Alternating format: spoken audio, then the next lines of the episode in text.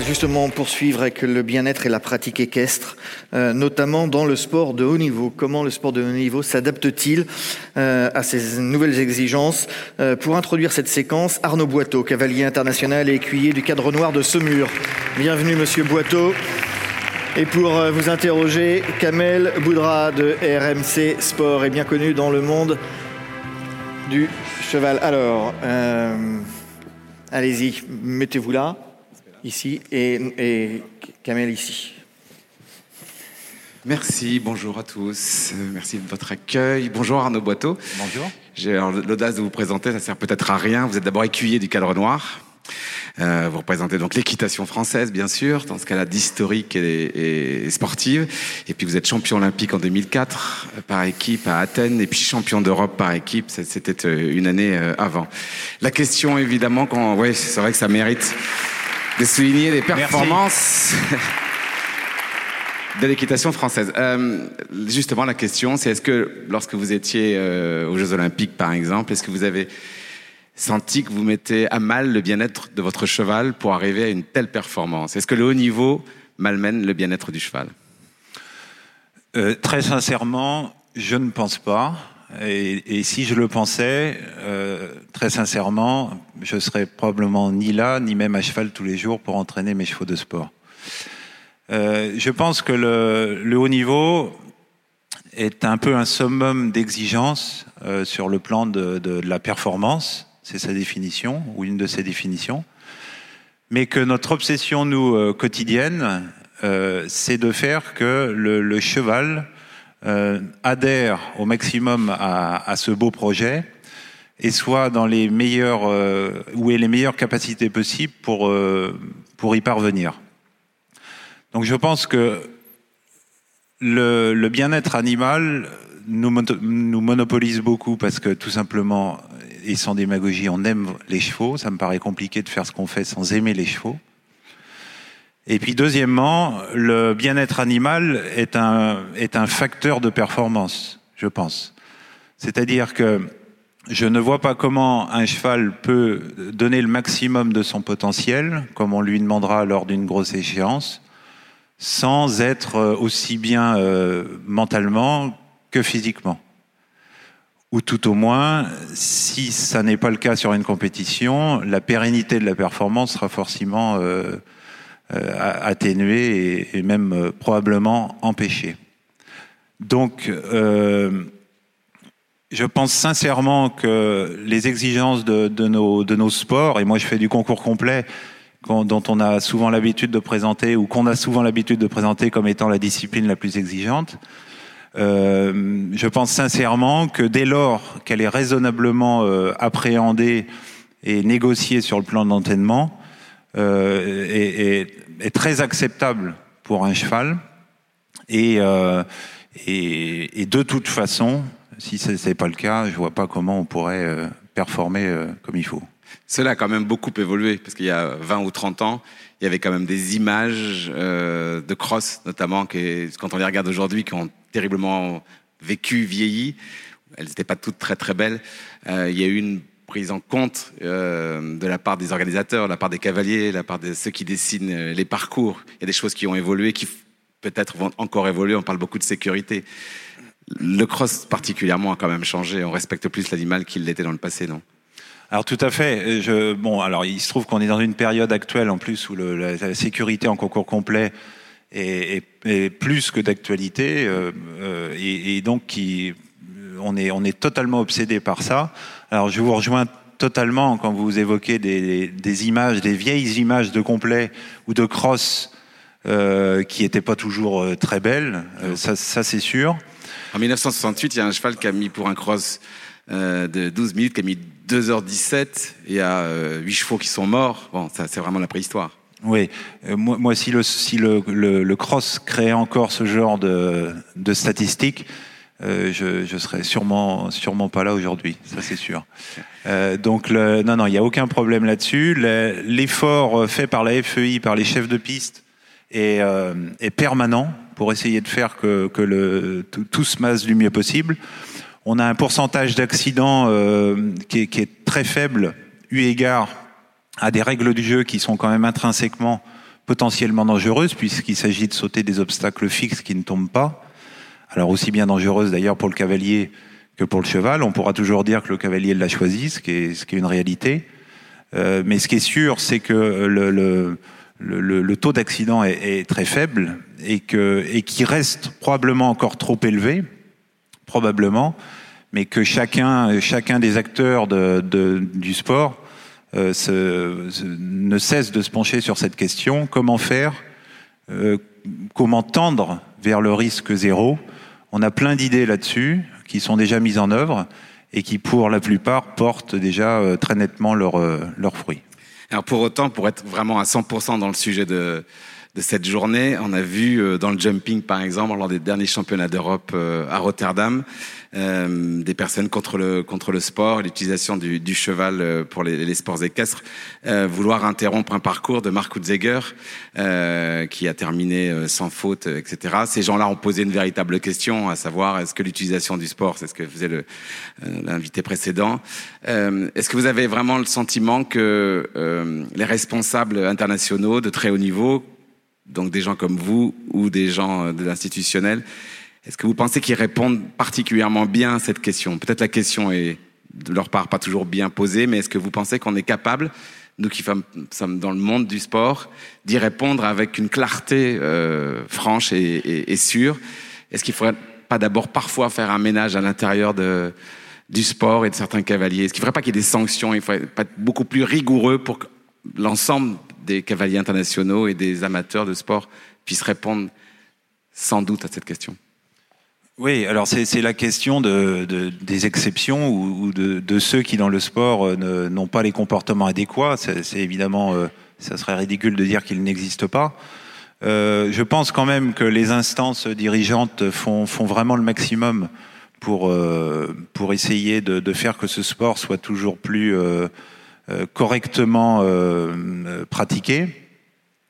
Euh, il y a sans conteste un, travail d'éducation, je pense, très important qui reste à développer sur la manière dont on doit faire prendre conscience à quelqu'un qui se lance euh, en équitation et, qui plus est avec des visées euh, sportives de haut niveau, faire prendre conscience qu'a priori leur, leur, leur, euh, leur élément de pratique, le, cheval, n'a pas de vocation particulière, je pense, à, sauter des obstacles, à faire du dressage ou à faire du jumping, mais que dès lors qu'on a accepté qu'on qu acceptait qu'il le fasse, et, c'est sûrement une condition qui me paraît plus enviable que celle qui est réservée à, d'autres chevaux, on parlait de l'hypophagie ou autre, alors, et, à renfort d'éducation et de théorie, leur expliquer que par des méthodes d'entraînement euh, adéquates, euh, dosée, à l'écoute de l'animal permanente, alors on va, lui, on va le faire adhérer à ce projet commun et que et qu'à cette condition-là, et en, en, ayant cesse de, de vérifier que les, les, indicateurs de bien-être que sont le, le regard, l'état corporel, autant de choses qui me font penser que les chevaux de haut niveau vivent bien leurs conditions. On voit rarement de chevaux moches, au moins sur ces critères-là. Alors à cette condition, c'est un sport qui est euh, non seulement acceptable, mais, fabuleux, fantastique. Ceux qui ont été les plus modernes, qui vous ont euh, amené à ne pas avoir le choix de, de prendre beaucoup plus d'intérêt au mental du cheval, c'est les chefs de piste. Parce que en jumping, par exemple, il y a 20 ans, euh, on pouvait faire des préparations ou des choses qui n'étaient pas très, très, très belles. Aujourd'hui, il faut des chevaux qui soient vraiment avec un mental fantastique parce que tout est très léger et il faut qu'ils donnent d'eux-mêmes. Pareil en cross. Aujourd'hui, on a ce qu'on appelle les strings, les, les, les, obstacles très étroits. Si, si vous n'êtes pas, si vous faites pas corps avec votre cheval, de toute façon, vous perdez. Donc maintenant, techniquement, vous n'avez presque plus le choix que de former, euh, que d'avoir une symbiose avec l'animal. Oui, je pense que c'est une évolution. Là, euh, Kamel, vous parlez de l'évolution technique qui est, euh, et que je, avec laquelle je, je, fais un lien euh, sur le domaine du bien-être, puisque dès lors qu'on on, euh, on élève l'exigence technique de la performance, surtout en cross, euh, on, on, on, écarte d'autant euh, la notion de, de, de, franchise absolue telle qu'elle était exigée il y a quelques années. Il y a quelques années, le bon cheval de cross, c'était en gros celui qui avait le moins peur. Maintenant, le bon cheval de crosse, c'est celui qui est le mieux dressé, qui a le mieux, qui sait le mieux résoudre, évidemment sous les actions adéquates de son cavalier, les difficultés techniques, donc à base d'obstacles très directionnels, au front très étroit. Euh, et, c'est ces chevaux-là maintenant qui sont les meilleurs. Et par rapport à notre question du bien-être, incontestablement, il sera toujours plus raisonnable et sur le plan de l'éthique satisfaisant de sanctionner sur une capacité technique que sur un côté tête brûlée. Dernière question, vous êtes euh, une image du sport, vous êtes champion olympique, vous êtes euh, écuyer du cadre noir, donc la grande image du sport euh, français. Vous avez un devoir là. Est-ce que l'école, par exemple, a aussi ce but d'exemple dans l'éducation du respect du cheval? Est-ce que ça fait partie de ah ben, je dirais que si, si nous, à l'école, à Saumur, on ne l'a pas, qui, qui l'aura ou, à, ou, à, ou, à, défaut, on a de toute façon. Est-ce que vous sanctionnez un élève qui fait pas bien, par exemple, avec un cheval? Est-ce que vous lui dites vraiment non, stop, là, c'est pas comme ça que tu obtiendras les choses? Au quotidien, au quotidien. Avant de lui expliquer comment on saute un obstacle ou comment on fait une épaule en dedans, on commence par lui expliquer ce, ce que j'évoquais tout à l'heure, c'est l'idée d'adhésion du cheval euh, à, à, à son projet à lui. Et, donc, avant d'en faire des grands cavaliers, on veut en faire des grands hommes de chevaux. Et d'autant plus parce qu'on est une école et qu'on a vocation d'exemple, et quand même, et qu'on a également une, un, une tradition à, à, rappeler en permanence. Euh, on a comme exigence première la relation au cheval par, par ce biais de devenir un homme de cheval avant même l'idée de technique. Et la technique vient ensuite. Et on explique ensuite que la technique a servi le cheval dans son utilisation par l'homme. Euh, quand on fait référence, par exemple, au travail sur le plat, la manière dont il faut travailler dans l'harmonie musculaire, la mise en place du dos. On parlait tout à l'heure de, de, des problèmes dorsalgiques des chevaux, qui qui existent effectivement, mais qu'au quotidien, nous, on a de cesse sans être forcément vétérinaire d'empêcher de, par euh, la notion du travail juste, euh, du travail dans l'harmonie musculaire et, et, au final dans, dans, dans l'harmonie mentale. Merci Arnaud. Alors on va poursuivre cette... Euh, oui, on peut, on peut, on peut l'applaudir. Euh, Arnaud Boiteau, vous restez avec nous encore quelques, quelques, quelques instants, puisqu'on va poursuivre cette, cette séquence sur le bien-être et la pratique équestre, notamment dans le sport de haut niveau. Et on va appeler Hélène Roche, elle est éthologue. Madame Roche, merci de nous rejoindre. Alain de Royer-Dupré, entraîneur de chevaux de course. Bienvenue également à Monsieur Royer-Dupré. Euh, Charlotte Rabouan, directrice des écuries d'Air Pur. Bienvenue également à vous. Guillaume Mopa, le directeur du trot. Et euh, à vos côtés, Kamel, Marion Dubois qui va revenir. Marion de Ouest France. Alors vous avez chacun deux micros et puis euh, autour de cette table ronde, vous passerez les micros. Hein.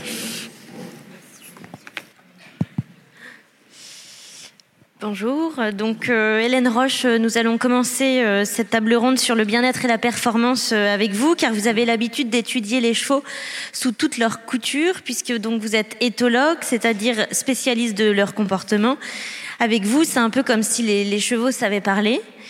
Pour commencer, aidez-nous à définir la performance chez les chevaux. De quoi on parle? Quelle définition pouvons-nous en faire? Alors moi, euh, donc je fais pas de recherche, hein, je précise. Je suis spécialisée en vulgarisation scientifique, mais du coup, je lis beaucoup euh, ce qui se fait en termes d'études sur les chevaux et leur comportement en particulier. Donc la performance, euh, je pense qu'il y a euh, que moi, euh, en tant que personne, j'ai l'acception générale de, des paramètres qu'on va avoir comme les performances sportives, telles que aller vite, sauter, enchaîner des mouvements plus ou moins complexes, par exemple pour une reprise de dressage ou même un parcours d'obstacles. Et puis il y a peut-être des choses auxquelles on pense moins. Euh, pour moi, euh, la longévité euh, d'un cheval dans, une, dans un métier qu'on peut lui choisir, parce qu'on parlait de travail, on pourrait parler de métier, peut-être de chevaux aussi. Euh, bah, la longévité dans euh, une activité, pour moi, c'est une performance. Et euh, dans le milieu de, donc de l'éthologie, la performance, c'est pas quelque chose qu'on va mesurer vraiment. En tout cas, c'est pas le mot qu'on emploie. Mais par exemple, en écologie comportementale, sur les chevaux à l'état naturel, Donc là, j'ai mis une photo euh, des chevaux de Przewalski, euh, voilà qu'on voit derrière moi. Euh, on va parler par exemple du succès reproducteur des étalons, des juments, à savoir combien ils ont de descendants dans leur vie. donc quelque part, c'est une performance. Leur longévité aussi, leur espérance de vie, tout ça, ça on pourrait parler de performance. mais moi, ce qui m'interroge et ce que je perçois comme performance dans l'interaction entre l'homme et le cheval, c'est la capacité qu'a le cheval à s'adapter à plein de situations différentes et euh, à s'adapter par exemple euh, un cheval de club qui va passer d'un cavalier à un autre de morphologie et de niveau différents. Pour moi, ça c'est une performance. Euh, un cheval qui va aussi s'adapter à une situation de médiation euh, donc qui va s'adapter à un public en situation de handicap et répondre finalement au, métier qu'on lui a choisi en tant qu'humain. Euh, et puis euh, on a aussi, euh, je pense, d'autres d'autres éléments qui seraient intéressants d'étudier et ce sur quoi l'équipe de Jocelyne Porcher travaille, c'est tout ce qui est prise d'initiative de la part du cheval. Alors ça, on l'appréhende même en compétition dans le travail du bétail, par exemple, euh, des chevaux qui vont être même euh, évalués sur leur capacité à prendre des initiatives. Et ce qu'on mesure pas forcément dans d'autres secteurs d'activité des chevaux, c'est par exemple les chevaux qui vont bah, sauver dans une combinaison le, cavalier qui a peut-être mal compté sa foulée, des chevaux qui vont en débardage bah, choisir le meilleur itinéraire en fonction de la difficulté du terrain euh, et de la charge qu'ils ont à, à tirer. Euh, des chevaux euh, qui vont aussi, même, on parle de ça chez certains entraîneurs, de désobéissance intelligente. C'est-à-dire, par exemple, vous avez peut-être entendu parler parfois d'un poney de, d'enfant qui, au lieu de rester au trot, bah, va s'arrêter parce que le cavalier est en déséquilibre. Et du coup, il prend cette initiative de finalement désobéir et s'arrêter. Pour moi, ça, c'est de la performance. Donc la performance, elle est un petit peu on peut l'imaginer partout et pas que, je pense, dans le sport. Et notamment sur ces aspects de, euh, d'interaction et de compréhension qu'ont les chevaux de la situation qu'on leur propose. Pour moi, ça, c'est une performance. Et, euh, et on revient sur l'aspect de communication qui a été évoqué euh, précédemment. Est-ce que justement, dans, dans, cette notion de performance, est-ce que les, les chevaux eux-mêmes savent se situer? Est-ce qu'ils arrivent à se jauger et à savoir... Alors, sur, euh, sur cette notion de savoir si un cheval est plus performant qu'un autre, euh, je pense que la performance, là, on est sur des critères humains. C'est des perceptions humaines, des valeurs humaines. Euh, Est-ce que les animaux euh, perçoivent la même chose que nous? Je pense qu'ils ont euh, leur filtre d'interprétation et probablement une situation que nous, on va attribuer, euh, classifier dans la performance, c'est pas la même chose pour eux. Par contre, ce qu'on sait, c'est que les chevaux, ils associent des choses, ils comprennent des choses. Et on a évoqué tout à l'heure la les relations qui vont établir dans des groupes, euh, notamment la hiérarchie de dominance, c'est euh, un individu qui va être supérieur par rapport à un autre dans une situation de ressources limitées. Par exemple, des étalons à l'état naturel, euh, une fois qu'ils ont dépassé l'âge de 5 ans, ils vont entrer en compétition pour l'accès aux juments et à la suite d'interactions agressives, un étalon va pouvoir conserver une ou plusieurs juments et les jeunes. Et une fois qu'ils se sont, on va dire, rencontrés et qu'ils ont pu mesurer leur force, parfois par des combats répétés, parfois il n'y a même pas besoin de combat, juste des rituels euh, vont suffire, eh ben, ils vont se souvenir qui, est, qui a l'avantage sur l'autre. Donc finalement, ils savent se situer par rapport aux autres. Donc ça, c'est dans un contexte naturel. Maintenant, dans un contexte domestique, euh, on a certainement euh, des situations où des chevaux euh, créer euh, des associations. Dans les courses, c'est connu des entraîneurs. Un cheval qui a mal vécu une course, euh, bah, pour lui redonner le moral, on va le faire courir à l'entraînement avec euh, un cheval qui est d'à peu près son niveau ou même inférieur et le laisser gagner, par exemple. Mais si ce cheval a, par exemple, pris peur dans une situation de course où c'est démotivé parce que c'était trop dur pour lui physiquement, mais donc par voie de conséquence moralement, ce cheval-là peut avoir associé un autre cheval, spécifiquement celui-ci, à cette situation finalement de souffrance et de mal-être. Et du coup, bah, la fois où il va le recroiser, euh, bah, même pas essayer de lutter euh, contre ce cheval-là. Donc finalement, on, a, on peut avoir d'un point de vue humain l'impression qu'il sait euh, qui est le plus fort, mais du point de vue du cheval, c'est peut-être un sens tout à fait différent que celui qu'on veut bien accorder de dire c'est lui le meilleur que l'autre. Très bien, merci. On va peut-être vous redonner la parole un peu plus tard. On va enchaîner avec vous, Charlotte Rabouin, puisque donc euh, vous dirigez les écuries d'air pur euh, près d'Angers, à Soulaire-et-Bourg précisément. Dans la salle, vous demandez peut-être pourquoi on associe une directrice d'un centre équestre dans une table ronde sur la performance, mais justement c'est une notion importante, car la performance peut aussi se cacher, ce que disait Hélène, dans la longévité des poneys qui permettent aux cavaliers d'apprendre l'équitation. Chez vous, Charlotte, c'est le paradis des séjours équestres, et donc, en tant qu'enseignante, comment alliez-vous le bien-être équin et l'apprentissage alors euh, déjà, je rebondis par rapport à ce qui s'est dit ce matin aussi. Tous nos chevaux vivent dehors. Euh, on a 50 chevaux et poneys. Alors au départ, on se disait c'était facile parce que c'est des races rustiques. On a une vingtaine de poneys Shetland, une vingtaine de chevaux islandais. Et euh, eh bien non, les autres, mes chevaux de sport qui ont fait beaucoup de compétitions, ces sauts amateurs, vivent dehors. Ils s'en portent aussi bien. Euh, on parlait de sécurité euh, dans le centre équestre aussi. Voilà, c'est des chevaux qui vivent en troupeau, qui vivent en interaction. Ils se connaissent. Donc évidemment, dès qu'on va les mettre en situation euh, de groupe pendant les séances, de groupe pendant les promenades, voilà, ils ont tous leurs codes sociaux. Ils savent qui est qui. Ils vont pouvoir nous aider à mettre les humains en relation entre eux, parce qu'ils vont vraiment être acteurs de la séance avec beaucoup de bien-être. voilà. C'est des chevaux respectés et des chevaux qui vont donner. Est-ce que vous avez remarqué des, une hausse peut-être des questions de la part des, des, parents ou des enfants sur euh, le bien-être, des poneys qui montent, des chevaux qui manipulent? Est-ce que ça se sent? Je crois qu'on est très acteurs de ça. En fait, c'est nous qui allons les solliciter. Alors, je pense qu'il y a beaucoup plus de demandes. Euh, ils nous posent toujours la question mais, mais quand il pleut est-ce qu'ils sont dehors? Bah oui, quand il pleut, ils restent dehors. Ah bon? Mais la maison des chevaux, c'est le box? Non, mais la maison des chevaux, c'est le pré. Donc on est là, euh, enfin, on est enseignant. Je pense qu'on remet en valeur euh, toutes les compétences d'un enseignant d'équitation, parce que l'enseignant d'équitation, il n'a pas les deux pieds dans le bac à sable. Il a euh, la volonté et la compétence d'accompagner le cavalier qui prend son licol, qui va aller observer dans le pré, chercher son cheval, pouvoir mettre un licol, aller l'équiper, bien évidemment. Mais c'est tout ça l'équitation. Euh, et l'enseignant est vraiment valorisé. On va développer sa valeur ajoutée d'aller transmettre notre passion d'équitation euh, parce qu'on est, on est fier, on est content, on est heureux pour nos chevaux de les voir vivre comme ça. Et, euh, on transmet tout ce qu'on peut voir dans nos prés. Hein, les enfants sont peut-être d'ailleurs plus heureux d'aller chercher un poney au pré plutôt que d'aller dans un box noir et d'aller dans un manège où il fait un peu Ouais, alors honnêtement, euh, les enfants et il euh, euh, y, y, a toujours des petites questions d'adultes, hein, mais c'est sûr que les enfants, ils ont cette, cette envie d'aller dehors. Il pleut, ils s'en fichent. Hein. Il hein, y a que les adultes qui se posent des questions, savoir s'ils ont mis des bottes ou un manteau, mais les enfants, ils vont aller courir dehors et ils sont très heureux d'aller chercher les poneys, même s'ils sont mouillés. Et ça, c'est juste un frein d'adulte. Donc, on travaille beaucoup plus sur l'accompagnateur, le parent, encore une fois, qui vient. Votre démarche, elle a été faite pour des raisons économiques ou pour une véritable démarche de bien-être du cheval? Alors, un peu les deux. Au départ, on s'est dit, bon, on n'aura jamais les moyens de mettre tout le monde à l'intérieur. Et puis en fait, à un moment donné, bon, on a commencé par les plus rustiques. Et puis finalement, même mes chevaux de sport devenaient euh, fous. Ils faisaient des allers-retours box-paddock. Et euh, c'était compliqué de les rentrer. Donc on les a laissés tous dehors.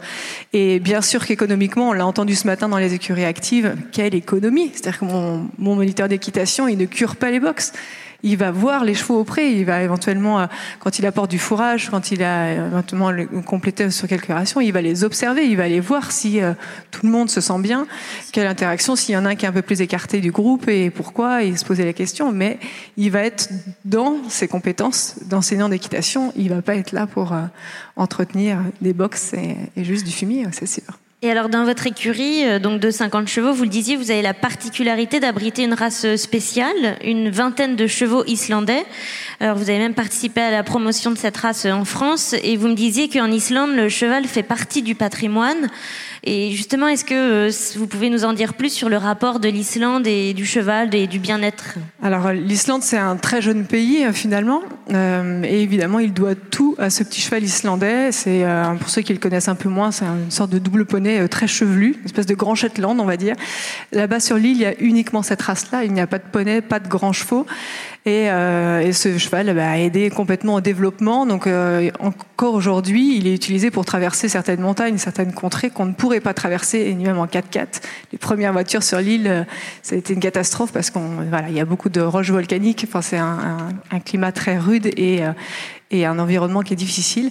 Donc ces chevaux-là, oui, font partie du patrimoine euh, culturel. C'est la force du pays encore aujourd'hui. Et donc il est valorisé euh, dans plein de domaines. Donc on parlait d'hypophagie, bah, c'est un, c'est un des domaines euh, là-bas. Bien sûr, on mange du cheval en Islande et il ne s'en cache pas.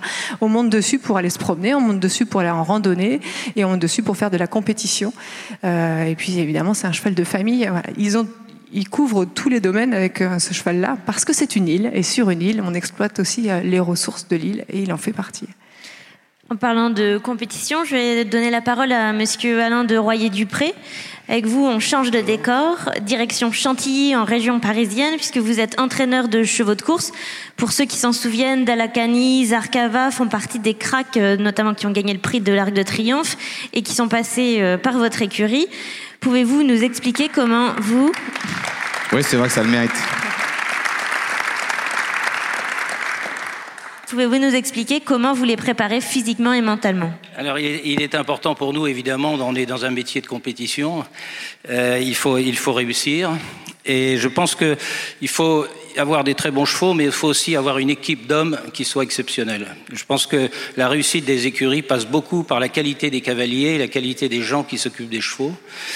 Et c'est à nous de les mettre en valeur et d'avoir une communication agréable avec eux. Un cavalier heureux rendra son cheval heureux. Un cavalier de mauvaise humeur le matin peut avoir des réflexes qui sont pas bons. Ils sont très surveillés, évidemment, parce que nous, on est dans un travail de groupe, c'est-à-dire quand on a 40 personnes à cheval, on a toujours au moins deux ou trois assistants qui sont avec eux, et donc euh, la brutalité, euh, elle, elle, est difficile à faire, il faudrait vraiment se cacher. Mais en réalité, on a affaire à des, des cavaliers professionnels qui sont très bons parce qu'ils montent à cheval euh, à peu près 5 heures par jour. Donc quand vous faites le moindre sport 5 heures par jour, vous êtes obligé d'être assez bon ou alors il faut changer de métier. Et donc euh, on a une espèce d'ambiance qui, qui, qui, pour moi est, est, passionnante parce que ce sont des gens qui aiment les chevaux et qui respectent les chevaux. Et les chevaux sont des, sont des animaux extraordinaires qui s'adaptent à toutes les situations. Moi qui ai voyagé beaucoup dans le monde entier, on s'aperçoit qu'il y a des méthodes d'entraînement en Australie qui ne sont pas les mêmes que les nôtres, même la façon de nourrir qui n'est pas la même que les nôtres, mais que les chevaux s'adaptent très bien à condition qu'on ne change pas tout le temps de méthode. Ils peuvent s'adapter à n'importe quelle méthode à condition qu'elle soit constante. On dit toujours dans notre métier avec sourire que les entraîneurs caractériels ont beaucoup de mal à avoir des chevaux calmes parce que les chevaux comprennent plus rien. Donc c'est très simple, mais ils sont des animaux qui sont élevés en groupe, qui sont entraînés en groupe et qui vivent euh, pour la compétition.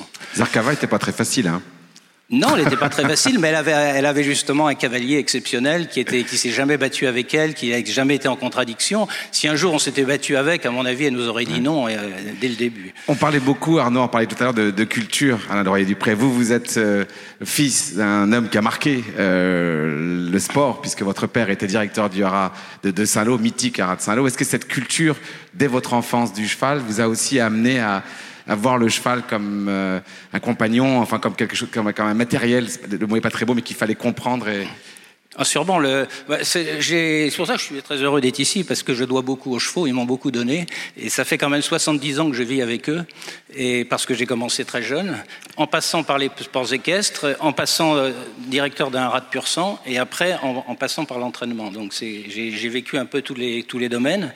Et c'est quand même... Euh, c'est vrai que ce qu'on apprend avec l'équitation classique, j'ai eu la chance d'être avec Jacques Le Goff, qui était un des, grands cavaliers internationaux, et pendant mon service militaire, pendant deux ans à l'époque, et vraiment j'ai appris beaucoup, et je crois que les, méthodes euh, pour avoir un cheval qui, qui accepte et qui, qui, adhère à ce qu'on lui demande, il faut vraiment penser toujours au, cheval. Euh, en tant qu'athlète et surtout, je crois beaucoup au, au, au temps d'échauffement.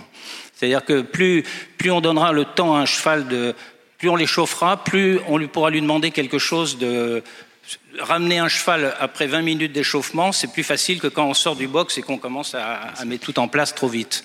Et, et donc, c'est assez important pour, euh, pour l'équitation. Donc ça, ça va avec les courses, tout ça, ça peut se mélanger. Ouais. Est-ce que les, les, chevaux, selon vous, aiment ce qu'ils font? Est-ce que vous sentez après une victoire ou même après un entraînement, euh, dans leur regard, dans leur façon, qu'ils ont conscience et qu'ils sont évidemment, heureux? Évidemment, évidemment, il y a des chevaux qui aiment, euh, qui aiment challenger les autres et des chevaux qui aiment repousser les attaques, et puis les très bons qui acceptent les deux. Mais il y a des chevaux qui n'aiment que venir sur les autres et qui n'aiment pas du tout qu'on les attaque. Il, il faut, on peut pas aller contre la nature d'un cheval. Ce qui est intéressant pour nous, c'est de détecter la, la bonne distance pour les courir courir et la façon de les courir. Et puis le, le temps entre chaque course, le temps de récupération. Et puis surtout, nous qui avons affaire à, beaucoup à des jeunes chevaux, puisqu'ils commencent très tôt, ils commencent à 18 mois, c'est de, de, de sentir le moment où ils ont la maturité suffisante pour entrer dans la compétition. Justement, parce qu'on a le bien-être du cheval. Je me fais l'avocat du diable, hein, autrement c'est pas drôle. Euh, les chevaux arrivent au débourrage à 18 mois. Oui. Bon, Oui. Euh, on peut comprendre que ça interroge des gens de se dire à 18 mois, on est dans un bébé. Est-ce que c'est bien raisonnable physiquement, mentalement, d'aller déjà euh, faire travailler un, Alors, un être vivant qui est loin loin d'être terminé dans sa croissance Moi, je débute? pense qu'on les débourre pas assez tôt, parce que je crois que plus plus ils travaillent jeunes, plus ils s'adaptent jeunes. Et actuellement au trot, on a une- un, un bel exemple, c'est Philippe Allaire qui gagnait extrêmement beaucoup, qui gagne beaucoup de courses de deux ans. Et en réalité, en parlant avec lui, j'ai appris qu'il débourrait ses chevaux très tôt. La précocité, c'est pas le contraire de la longévité? Non, pas du tout. Au contraire.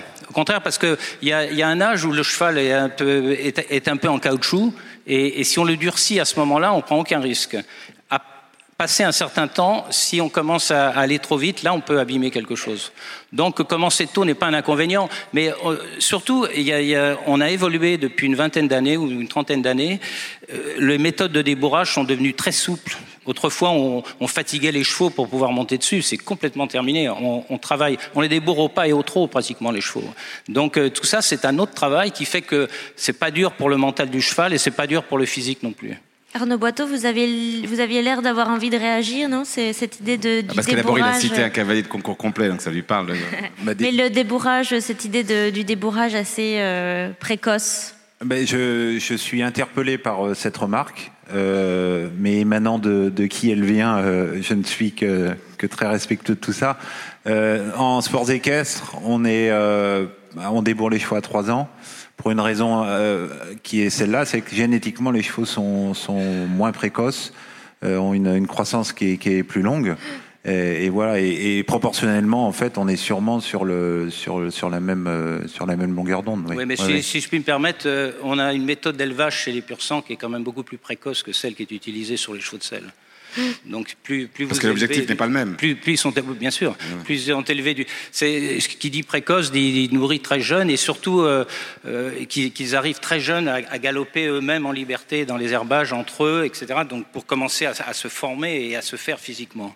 Peut-être pour rester sur un point commun, pardon, entre euh, les, les deux euh, au sein de la filière, c'est un, un outil qui fait parfois débat, c'est la cravache, qui fait autant de mal peut-être pour les chevaux que pour l'image qu'elle renvoie, notamment dans les courses.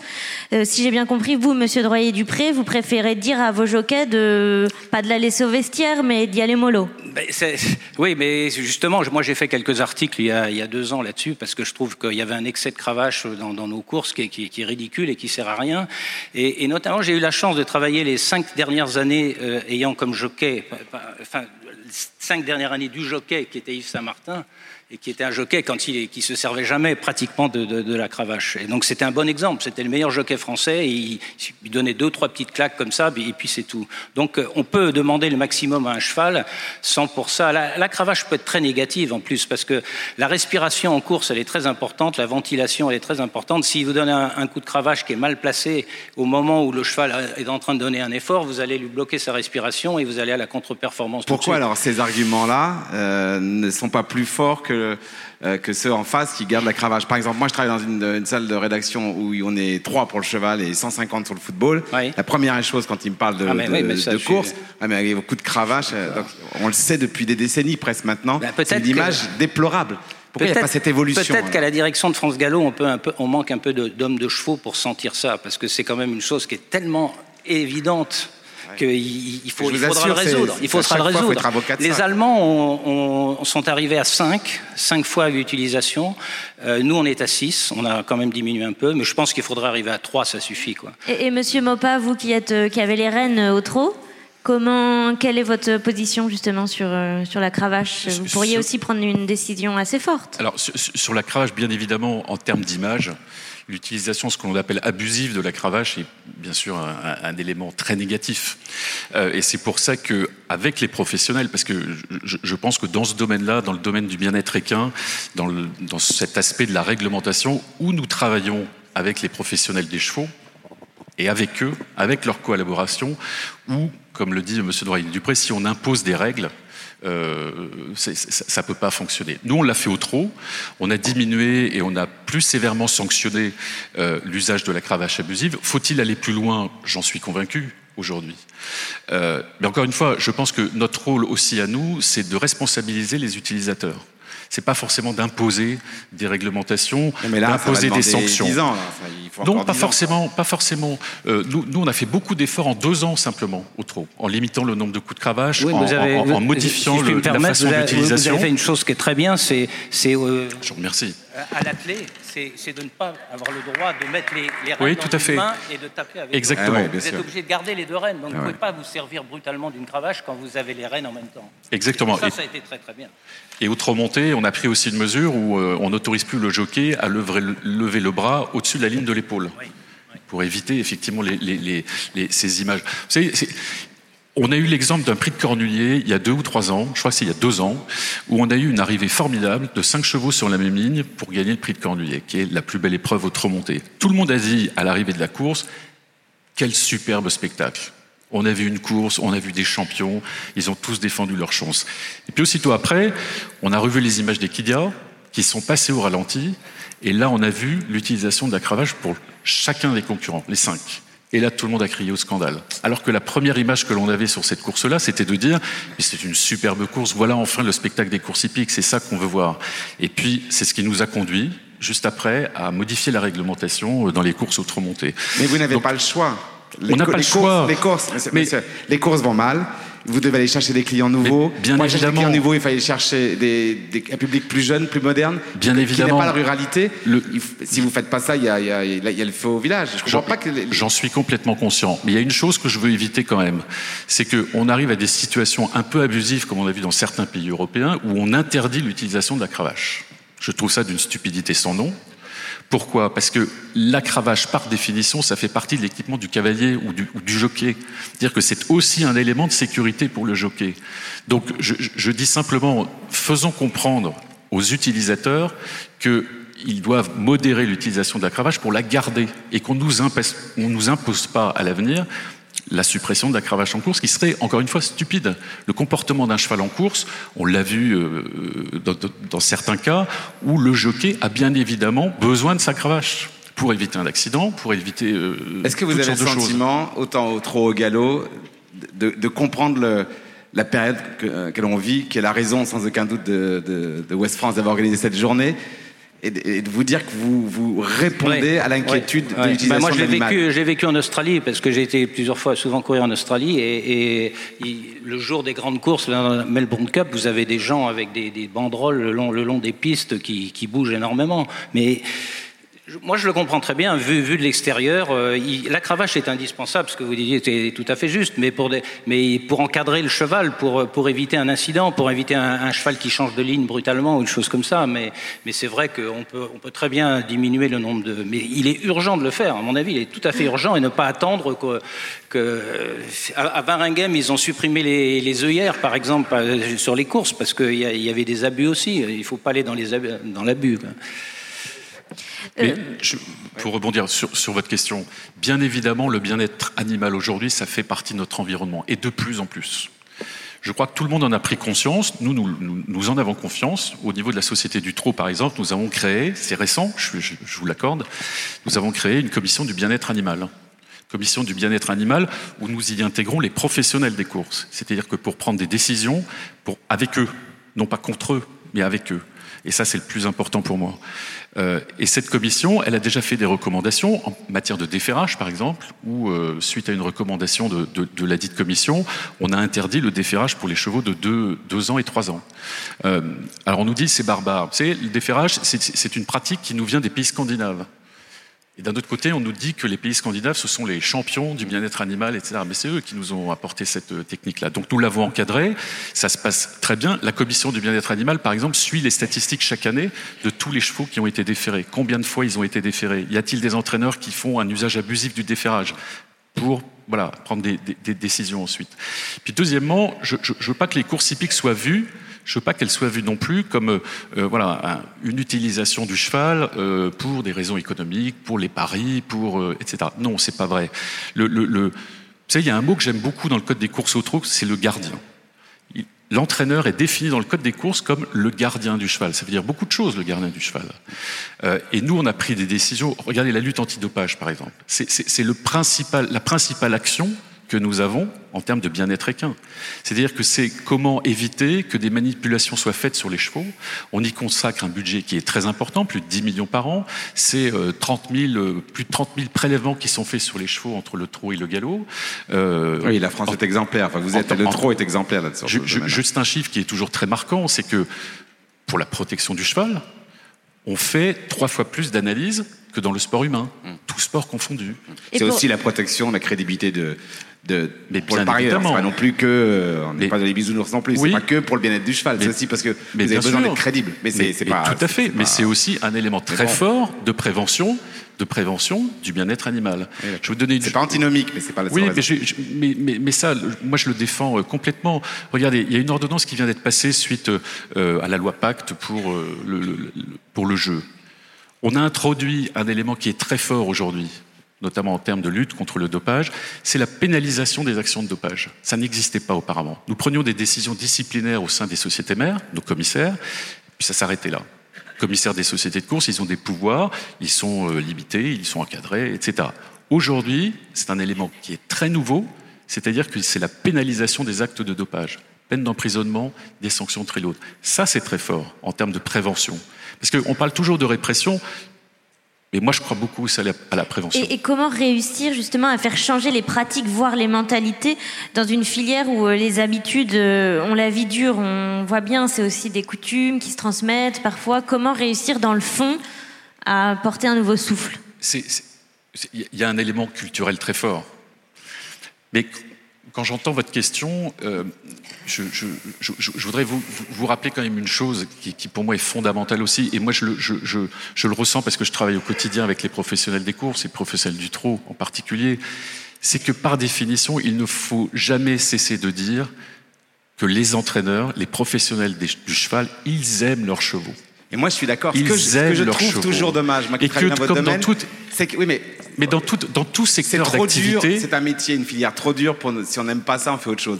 tous les gens qui travaillent avec le cheval, c'est évident. En revanche, vous êtes d'accord que nous, on le sait, mais il y a un décalage entre la vérité des gens qui se lèvent à 4 h du matin jusqu'à 22 h qui sont passionnés par ça et l'image. Tout à fait. Vous comprenez? Moi, mais, bien, ça. mais bien évidemment. Il y, a un écart, c'est pas normal. Mais je ne suis pas en train de vous dire qu'il ne faut pas évoluer. Et au contraire, il faut sûrement aller plus loin et plus vite. Euh, ça, c'est évident. Euh, il y a un élément qui est très fort aussi, c'est la formation la formation de nos professionnels. Est-ce que nous faisons assez aujourd'hui pour la formation de nos entraîneurs sur l'aspect bien-être animal? Je vous dis non. Je vous dis non, on ne fait pas assez. Il va falloir faire beaucoup plus, notamment à la formation initiale, mais sûrement en termes de formation continue après. C'est-à-dire que les, la notion de bien-être animal évolue, le ressenti évolue, et il faut qu'on s'adapte aussi, et il faut que nos professionnels s'adaptent aussi. Il n'y a pas que les courses, hein. sport c'est pareil. Oui, non, mais bien sûr, mais, mais, mais l'image aujourd'hui est cruelle, l'image est cruelle. Euh, je, je, vous parle de cette course qui était superbe, mais voilà, tout le monde n'a retenu après que la cravache, alors que la performance était, était, excellente. Donc oui, bien évidemment, on doit aller plus loin sur la formation. Peut-être que dans les matériels que les professionnels utilisent, on a commencé à le faire puisqu'on a fait un, un, une liste de matériel interdit pour la compétition. Lesquels? Euh, sur des morts, sur des piquants de rennes, sur des choses comme ça qui, à l'œil nu sont, voilà, en termes d'image, encore une fois, sont, catastrophiques. Mm. Il faudra sûrement aller plus loin, peut-être euh, interdire, euh, voilà, d'autres matériels. La cravache, vous aviez tout à fait raison, il faut, il, faut réduire le nombre de coups. Et là, euh, la Société du cheval français fait partie de l'Union européenne du trot. Il y, a une, il y a une décision qui a été prise par l'ensemble des pays européens de limiter les coups de cravache. Nous ne l'avons pas encore fait, nous, en France. Et je vais représenter euh, début d'année euh, cette modification parce qu'il faut, il faut qu'il y ait... En tous les cas, dans ce domaine-là, il faut qu'on soit moteur. Il faut, il faut tout faire pour qu'on ne nous impose pas on ne nous impose pas des contraintes. Il faut qu'on soit moteur, qu'on prenne nos responsabilités. Et alors justement, en restant dans cette euh, idée, euh, il y a peut-être aussi euh, un point sur lequel le trot a pris quelques longueurs de retard, c'est sur la reconversion des chevaux, notamment avant la carrière, pour ceux qui n'ont pas eu la chance, entre guillemets, ou la capacité de, plutôt de se qualifier, et ceux en fin de carrière. On va en parler dans la table ronde suivante avec l'association de la Dépice, mais vous, au trot, qu'est-ce que vous pouvez faire aussi pour la reconversion des chevaux de course J'avoue euh, complètement que nous sommes en retard au niveau du trot. Nous sommes en retard. C'est un sujet qui a été, euh, qui a été euh, évoqué par la commission du bien-être animal. Nous allons être dans l'obligation de prendre des actions, de voilà, de, certaines règles, du financement, je pense aussi, pour accompagner certaines associations aujourd'hui qui travaillent très bien dans ce domaine. Euh, c'est un vrai sujet, la reconversion. C'est la reconversion à la fois de, de, de, des trotteurs qui ne rentrent pas dans le circuit de la compétition, et puis ensuite la reconversion de ceux qui en sortent. Alors bien sûr, il y a la partie élevage où tout le monde repart à l'élevage, et puis il y a ceux qui ne repartent pas à l'élevage. Ça, c'est un vrai sujet. Là encore, il faut prendre des actions pour pouvoir communiquer et qu'on ne vienne pas nous faire tout le temps le reproche que le trot ne s'occupe pas de la reconversion de ses chevaux. Il faut qu'on s'en occupe et ça c'est une, je dirais que dans les deux années euh, qui viennent, c'est une, ce sont des décisions majeures que nous aurons à prendre. Mais il y a par exemple des éléments sur lesquels vous ne communiquez pas, je trouve suffisamment. Contrairement par exemple au galop où les chevaux arrêtent leur carrière très tôt, vous, avez des, des chevaux qui courent vraiment longtemps, parfois. C'est un vrai argument. Ça, c'est un argument qui dit voilà, si les athlètes n'étaient pas bien, les soins au trot sont exceptionnels de niveau. Mais dans les écuries, les, soins apportés aux trotteurs sont, formidables. Mais que ce soit, enfin que ce soit dans le trot ou dans le galop. Mais encore une fois, le, le, le, le propre de l'entraîneur, c'est quoi? C'est d'avoir un cheval un en bonne santé. C'est un athlète, le cheval. Il faut qu'il soit en bonne santé, physique et mentale. Sinon, le cheval ne gagne pas ne gagne pas. Donc euh, voilà, tu, les entraîneurs aujourd'hui, et, ça il faut, il, faut, il faut aussi le dire, ils, ils mettent tout en œuvre pour le bien-être de leur animal. Mm. C'est évident, c'est évident. Et après, vous avez certains comportements qui peuvent être sanctionnés, bien évidemment. Et ça, il faut tout mettre en œuvre, nous, en tant qu'organisateurs, pour avoir des sanctions pour pour, euh, voilà, pour sanctionner ces comportements. On fait des contrôles à l'entraînement, par exemple. Euh, il y a quelques années, il y a eu la charte euh, du bien-être équin qui a, été, qui a été signée. Il y a le guide des bonnes pratiques qui doit être, mis, qui doit être publié très prochainement. Et il y a notamment un, un guide d'utilisation qui a été avec cette charte. Nous l'utilisons déjà dans les courses au trot. Lorsque nous allons faire des contrôles à l'entraînement chez les entraîneurs, le vétérinaire ou la personne qui fait le contrôle doit remplir tout un questionnaire sur le comportement des chevaux, comment ils sont nourris, comment ils sont logés, quel est le comportement du cheval vis-à-vis de l'homme. Donc on a toute une série de questions, c'est rempli systématiquement, c'est donné au, commissaire de la SECF quand ils font le bilan de, ces contrôles. Donc oui, vraiment, c'est une question qu'on se doit de prendre à cœur. On le fait, peut-être pas suffisamment, on ne communique peut-être pas suffisamment là-dessus, mais je vous, je vous assure que c'est une, c'est une réalité de notre quotidien aujourd'hui. C'est sûr. Peut-être une question un peu euh, vaste, mais qui concerne vraiment euh, ceux qui sont dans la performance. Donc, euh, je vous regarde, Monsieur Boiteau, mais est-ce que vous êtes optimiste pour la, continuité de la pratique du haut niveau dans les années à venir et comment vous voyez l'avenir? Je le vois rose si on s'en occupe. Comment, comment on peut s'en occuper justement S'en occuper, c'est de, de à, une époque où la communication joue un rôle majeur, c'est d'avoir de, en permanence, euh, peut-être même avant le souci de performance, le souci de montrer que ce qu'on fait, nos pratiques, nos méthodes d'entraînement, euh, la, la, finalité euh, vers laquelle on tend, c'est-à-dire la réalisation d'un parcours de, de, haut niveau en essayant d'être le meilleur, est totalement compatible avec le fait que le cheval le vive du mieux possible. Et donc de prouver qu'on entraîne correctement. Euh, moi, j'ai fait les championnats du monde en 2010 avec un cheval de 18 ans aux États-Unis, euh, en concours complet, donc euh, une discipline a priori exigeante, à l'autre bout du monde. Euh, et c'est pas une exception.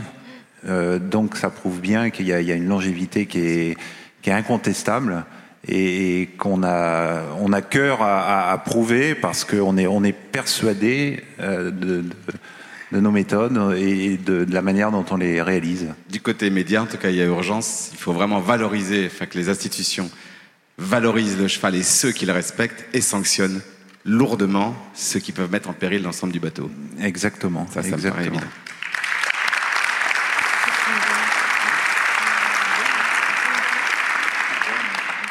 Juste une dernière pour la route. Euh, Monsieur Droyer-Dupré, euh, vous, quel regard justement aussi vous portez sur l'avenir? Euh, Vous avez une longue carrière. Est-ce que quelle est la suite? Ce qui m'inquiète, moi, c'est le sont les chevaux qui se font mal. C'est-à-dire qu'on on arrive maintenant à, faire des performances extrêmes à nos chevaux qui, vont très vite, qui sont de mieux en mieux entraînés. Et on a un vrai problème, c'est la qualité des pistes sur lesquelles on court.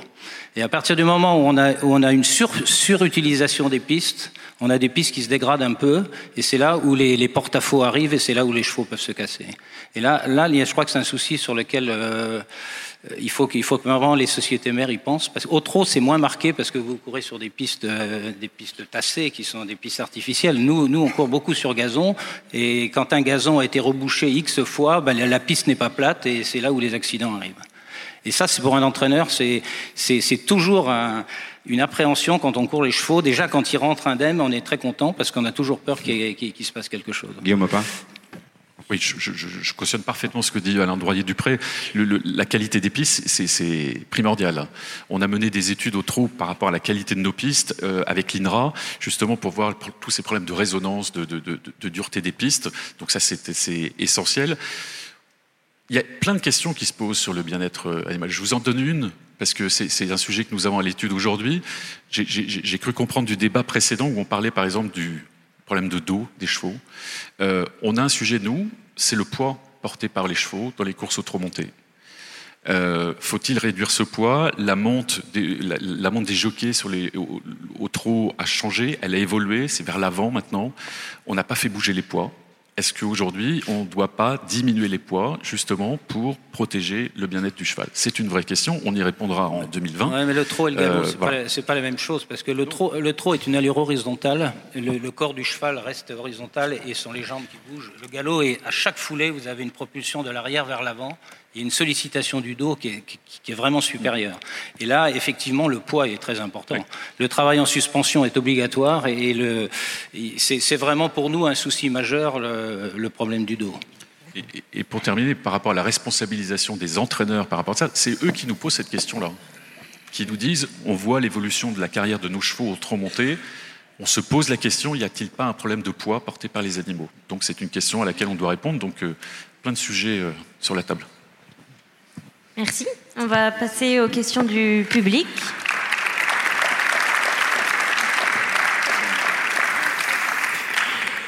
Merci. Alors, on va commencer par euh, une question SMS. On parle beaucoup de l'image des courses, le trot, le galop, mais quid des sports équestres, euh, les guêtres postérieures, les cravaches en CSO Trois petits points. Qui veut répondre? J'ai bien peur que ce soit à moi de oui. le faire. Euh, c'est marrant parce qu'on avait le, on, a, on a évidemment discuté un petit peu avec Kamel avant et euh, on a évoqué euh, les guêtres postérieures ensemble. Et, et moi, j'en fais une, euh, une interrogation. Alors juste pour peut-être que tout le monde ne sait pas oui. ce que c'est. En fait, les guêtres, certaines guêtres postérieures peuvent aider au passage des postérieures au-dessus de l'obstacle, pas toutes. Hein. Certaines catégories, la façon dont on les sert, etc. Et il y a un vrai débat. Euh, est-ce que c'est de la triche Est-ce que c'est pas de la triche? Et c'est sûr que parfois c'est utilisé pour euh, rendre excessif le passage des postérieurs. Oui, donc c'est donc il ne s'agit pas d'un acte de barbarie, loin de là. Il s'agit d'un pincement qui est, qui est, effectué au niveau du tendon euh, postérieur, de manière à ce, comme Kamel vient de l'évoquer, euh, améliorer le style. On aurait envie de penser que c'est une aide dont on peut se demander si elle est bien souhaitable. Pour ma part, j'en doute. Euh, par contre, la manière dont c'est utilisé euh, prête aussi à discussion. En gros, est-ce que utiliser de manière euh, peu, peu, peu, importante, ça, ça permet pas d'améliorer certains chevaux et, de les rendre meilleurs sans leur faire mal? La, question, la réponse est probablement oui. Utiliser, comme on l'a vu parfois, de manière totalement excessive avec des chevaux qui sont tellement gênés au niveau des postérieurs qu'ils ils basculent tellement fort dans leur saut qu'ils ont un déséquilibre avant qui est, euh, tellement voyant que ça en est presque ridicule parfois. Et alors dans ce cas-là, et là, par l'image seulement, le cavalier euh, est, pénalisé. Euh, et, dans ce cas-là, bien sûr que c'est exagéré. Et dans ce cas-là, bien sûr qu'il faut, il faudrait imaginer l'interdire. Moi, j'en suis intimement persuadé. La cravache, en CSO ou en complet euh, n'a pour autre euh, vertu, entre guillemets, que d'encourager le cheval face à une difficulté à venir. À aucun moment, la cravache n'est utilisée pour accélérer, pour aller plus vite. Si c'est le cas, c'est arrivé une fois l'année dernière sur le, mythique parcours de badminton en Angleterre en concours complet, où un cavalier connu a utilisé sa cravache à des fins d'accélération. Il, il a été sanctionné immédiatement et regrette très probablement de l'avoir fait parce que les conséquences ont été très très lourdes. Voilà. Merci pour cette réponse précise. Euh, des mains peut-être, oui. Monsieur? Bonjour. Euh, moi, c'est pas une question. Ça serait plus euh, par rapport au débat tout à l'heure où euh, Monsieur Marty est passé. Juste euh, une dizaine de minutes. Je pense que c'est dommage parce que la table qui est devant nous serait d'accord à ouvrir nos portes pour justement que les associations euh, euh, qui représentent euh, sont vraiment contre les courses, contre le concours complet, contre le concours hippique. Et je pense qu'il faudrait vraiment ouvrir tous nos portes aux différentes associations pour justement voir que nous, tous les matins, on se lève, que ce soit dans le concours complet hippique ou polo ou autre, parce que je pense que le débat de tout à l'heure n'a pas été assez long. Monsieur Marty a juste pu prendre deux questions un peu agressives. Ils vont enfin, moi, ça me fait peur, voilà. J'avoue que nous, Vous êtes, euh, pour préciser, vous êtes entraîneur de galopeurs euh, près d'Angers, à Jarzé. Voilà, j'entraîne des galopeurs et euh, je pense qu'on est tous dans le même bateau. Donc là, on, on, on sait tous qu'on va tous dans le bon sens pour le bien-être animal. Dans le complet, on fait des efforts. Dans le trou, on fait des efforts. Il y a des associations à côté qui font des efforts. Mais il faut juste qu'à mon avis, on ouvre plus nos portes pour le développer euh, euh, au monde extérieur qu'au monde des chevaux. Mais moi, je suis complètement d'accord avec vous. Je pense que la phobie, quelle quelle soit, que ce soit euh, vis-à-vis euh, contre le sport, contre les courses ou d'autres choses dans la vie, c'est l'ignorance. Et je pense que c'est pour ça, c'est ce que je disais tout à l'heure avec Arnaud. Quand moi à Rotterdam, je vois des gens sur la piste qui veulent arrêter le seul obstacle, évidemment, je, suis contre ce genre de comportement. En revanche, j'entends la question. Et je peux pas dire que la question qu'il me pose, qu'il nous pose, il la pose pas à moi, mais elle soit complètement stupide. C'est à nous de dire, venez, venez voir, on échange, et peut-être, oui, il y a des choses qu'on doit améliorer, mais si on est chacun de notre côté en disant, ce qu'il vient de dire, c'est idiot total, moi je suis sûr de moi, d'abord, personne ne peut répondre à la question qu'on a vécue à Rotterdam, 100% dans les yeux en disant, vous avez 100% tort. C'est pas vrai. C'est pas vrai. Donc il y a des choses évidemment à faire et je suis, enfin je crois, euh, Arnaud et est prêt aussi, c'est la communication. La phobie, c'est parce qu'on a peur de ce qu'on ne connaît pas, c'est le manque de culture. Donc eux restent sur leur position, qui part pas d'une immense méchanceté contre ce que vous êtes et ce que je suis, ou les athlètes, mais une méconnaissance. Et nous aussi, peut-être on a obligé, euh, ça nous amènerait également à, à nous réveiller sur deux trois choses où on a l'habitude et où on fait plus très attention. Hélène Roche, évidemment. vous voulez réagir aussi À ce sujet, quand on pense ce qui s'est passé euh, depuis très longtemps, le, cheval était un cheval de guerre, le cheval était le cheval qui travaillait dans les champs, le cheval était le compagnon de l'homme et qui avait une vie très dure. Et on peut penser maintenant que nos chevaux ont une vie quand même amplement plus agréable que celle qu'ils ont vécue avant. Hélène Roche? Oui, ce que je voudrais euh, peut-être préciser aussi, c'est qu'on parle beaucoup de hum, comment, quels moyens on met en œuvre pour euh, respecter les besoins des chevaux. On parle de voilà d'écuries innovantes, de tout ce qu'on met en œuvre, du fait qu'on aime les chevaux. Maintenant, je pense qu'on peut aussi s'appuyer sur l'avancée de la recherche, qui essaye de mettre en évidence des indicateurs centrés sur l'animal. Comme euh, Arnaud Boiteau le précisait, il parlait de ce que ressent le cheval, c'est ça qui compte. Et prendre le point de vue de l'animal, c'est essayer d'aller vers des indicateurs objectivables euh, en disant pas juste on a mis les moyens euh, en œuvre pour que euh, le cheval soit bien, c'est aussi savoir ce que lui il ressent de la situation. Un cheval dans une situation et selon ses émotions, selon son vécu, selon ses modes d'élevage, va pas se comporter de la même façon qu'un autre qui pourtant semble comme ça similaire. Donc si on pense plutôt se centrer sur ce que le cheval lui vit et ce qu'il ressent, euh, je pense qu'on va vers quelque chose de plus euh, euh, juste et qui sera pas contestable que de dire bah voilà alors nous on limite le coup de cravache et puis d'autres vont nous dire ouais mais vous l'utilisez toujours et puis de toute façon vous les faites courir. Après c'est peut-être euh, la réponse c'est euh, est-ce que les chevaux ils prennent du plaisir à faire ça? Et je pense que là euh, on peut développer des indicateurs et euh, moi j'imagine tout à fait qu'on va Oui, plutôt je crois, je crois euh, qu'il y a- y, y un bon test. Quand on va dans certaines écuries, vous, vous rentrez dans un box, le cheval vient vous voir, il est ravi de vous voir. Vous allez voilà. dans d'autres écuries, vous rentrez, le cheval vous tourne le dos. Ça, c'est un fait. indicateur qui Et est très euh, marquant. Christine Briand a parlé des, de- voilà, des indicateurs qui se développent et notamment euh, les tests de réaction à l'homme. Ce sont des indicateurs. On a des indicateurs et je pense que là, euh, la science, l'éthologie, et c'est, l'éthologie est assez accessible à tout le monde parce que c'est de l'observation. Encore faut-il être, euh, comme on l'a dit, éduqué et formé. Et ça, il y a encore du progrès à faire. Oui, monsieur. Oui, bonjour. Euh, une question à Arnaud Boiteau. Euh, bonjour Arnaud. Donc, euh, une question euh, sportive. Euh, Est-ce que l'équipe de France peut nous récolter des médailles Ah. au, au JO 2020 Ah, Puisque enfin. je rappelle que qu'à. Rio, qu'à Rio, vous- vous- enfin l'équipe de France de- olympique d'équitation nous a ramené euh, la première médaille olympique à Allez, Rio. on terminera par ça. Alors oui, il y a une seule condition, c'est que les chevaux soient heureux. Bien joué. Voilà, c'est une très belle conclusion.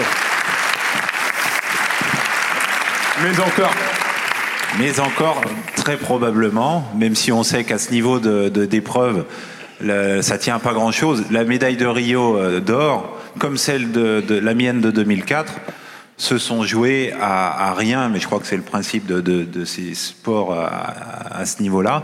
Euh, Les chances françaises pour euh, l'année prochaine sont, sont bien réelles.